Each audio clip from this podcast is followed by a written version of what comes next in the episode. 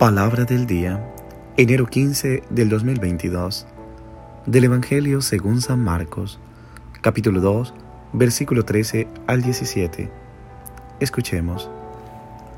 En aquel tiempo Jesús salió de nuevo a caminar por la orilla del lago. Toda la muchedumbre lo seguía, y él les hablaba. Al pasar, vio a Leví, Mateo, el hijo de Alfeo, sentado en el banco de los impuestos, y le dijo, Sígueme. Él se levantó y lo siguió. Mientras Jesús estaba a la mesa en casa de Leví, muchos publicanos y pecadores se sentaron a la mesa junto con Jesús y sus discípulos, porque eran muchos los que lo seguían. Entonces, unos escribas de la secta de los fariseos, viéndolo comer con los pecadores y publicanos, preguntaron a sus discípulos, ¿por qué su maestro come y bebe en compañía de publicanos y pecadores? Habiendo oído esto, Jesús les dijo, No son los sanos los que tienen necesidad del médico, sino los enfermos. Yo no he venido para llamar a los justos, sino a los pecadores. Palabra del Señor. Gloria a ti, Señor Jesús.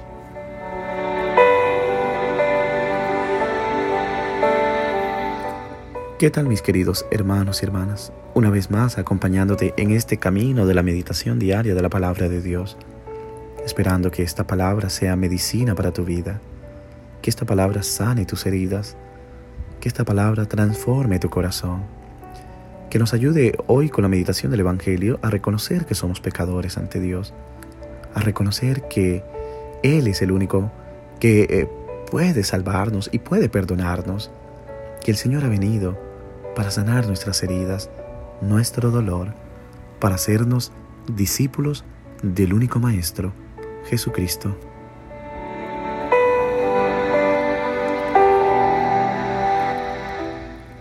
En el Evangelio de ayer vimos el primer conflicto que surgió en torno al perdón de los pecados.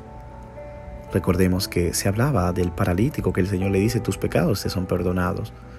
En el Evangelio de hoy meditamos sobre el segundo conflicto que surgió cuando Jesús se sentó a la mesa con los pecadores.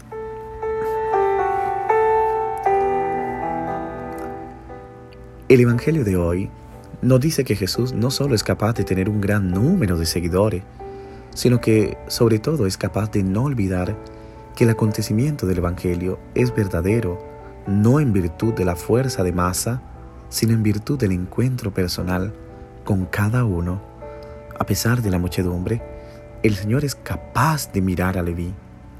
Es por eso que Jesús, de todos, se fija en uno, Leví, quien en realidad es el futuro evangelista Mateo. Está sentado en la oficina de impuesto.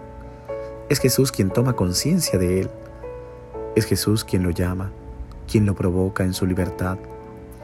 Considero que con el llamado de Leví, Dios, en vez de ser un juez severo, que de lejos amenazaba con castigo e infierno, volvía a ser ahora, de nuevo, una presencia amiga, una buena nueva para el pueblo.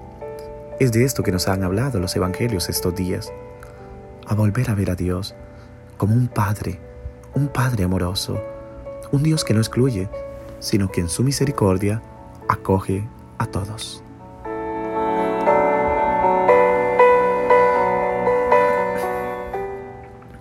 Ahora Jesús llama a un pecador a ser discípulo y le invita a comer a su casa. Jesús llama a Leví un publicano y éste inmediatamente lo deja todo para seguir a Jesús. Empieza a formar parte del grupo de los discípulos. Enseguida el texto dice literalmente, estando sentado a la mesa en su casa, algunos piensan que su casa se refiere a la casa de Leví, pero la traducción más probable es que se trata de la casa de Jesús.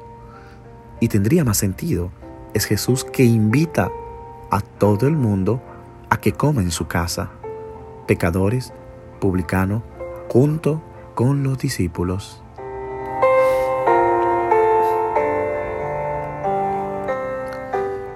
Por su parte, Leví se deja conquistar por Cristo, pero este tipo de conquista siempre tiene un precio que pagar. Mientras Jesús estaba a la mesa en su casa, muchos recaudadores de impuestos y pecadores se sentaron junto con Jesús y sus discípulos. De hecho, fueron muchos los que lo siguieron. Entonces los escribas de la secta de los fariseos, viéndolo comer con pecadores y publicanos, dijeron a sus discípulos, ¿cómo es que come y bebe en compañía de publicanos y pecadores? Habiendo oído esto, Jesús le dijo, no son los sanos los que necesitan médico, sino los enfermos. No he venido a llamar a justos, sino pecadores. Para tenerme, Jesús no tiene miedo de cuestionar su fama. No tiene miedo de ponerlos al escarnio público de acuerdo a lo que hacen. Por amor a mí, Jesús no tiene miedo de pagarse a sí mismo, no tiene miedo de entregarse a la cruz por ti y por mí. Todos somos frutos de un amor que no pensó en salvarse a sí mismo, sino que se dio todo, no solo la vida, sino también su buen nombre para tenernos. Vino por mí, no como bueno y santo, sino como pecador y perdido Jesús no vino para los justos, sino para los pecadores que lo buscan con sincero corazón.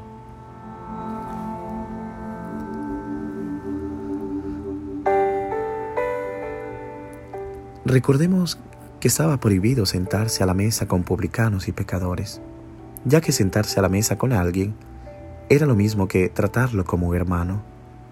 En vez de hablar directamente con Jesús, los escribas de los fariseos hablaban con los discípulos, ¿qué es eso? ¿Come con publicanos y pecadores? Jesús responde, no son los sanos los que necesitan el médico, sino los enfermos. No he venido a llamar a los justos, sino a los pecadores. Jesús da respuesta y con esto indica el rumbo para el anuncio de la buena nueva de Dios.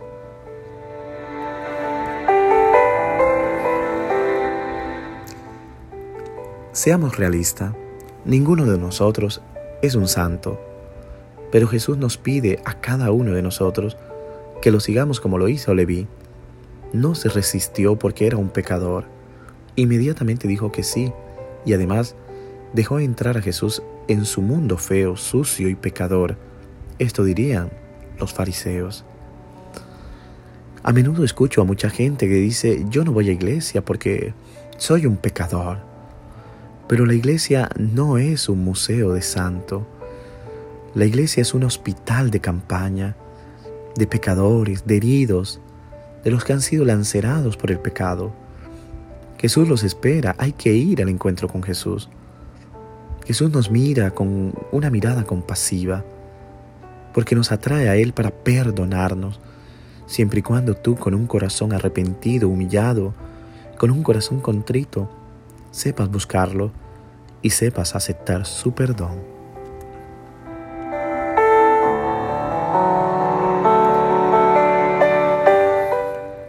Mis hermanos y hermanas, con el Evangelio de hoy podemos sentir también que Jesús pasa por nuestra vida, nos mira en medio de un océano de personas, de gente, y te llama especialmente a ti, me llama a mí. Jesús tiene una mirada muy atrayente, una mirada hermosa, y nos invita a seguirlo. Pero también debemos dejar el mostrador de los impuestos, la banca, dejemos dejar todo atrás que nos ata y nos impide seguir al Señor. Que hoy el Señor te dé un corazón de discípulo, de discípula, que sepa amarlo y seguirle en todo. Que Dios te bendiga en el nombre del Padre, del Hijo y del Espíritu Santo. Amén. Te deseo un excelente día.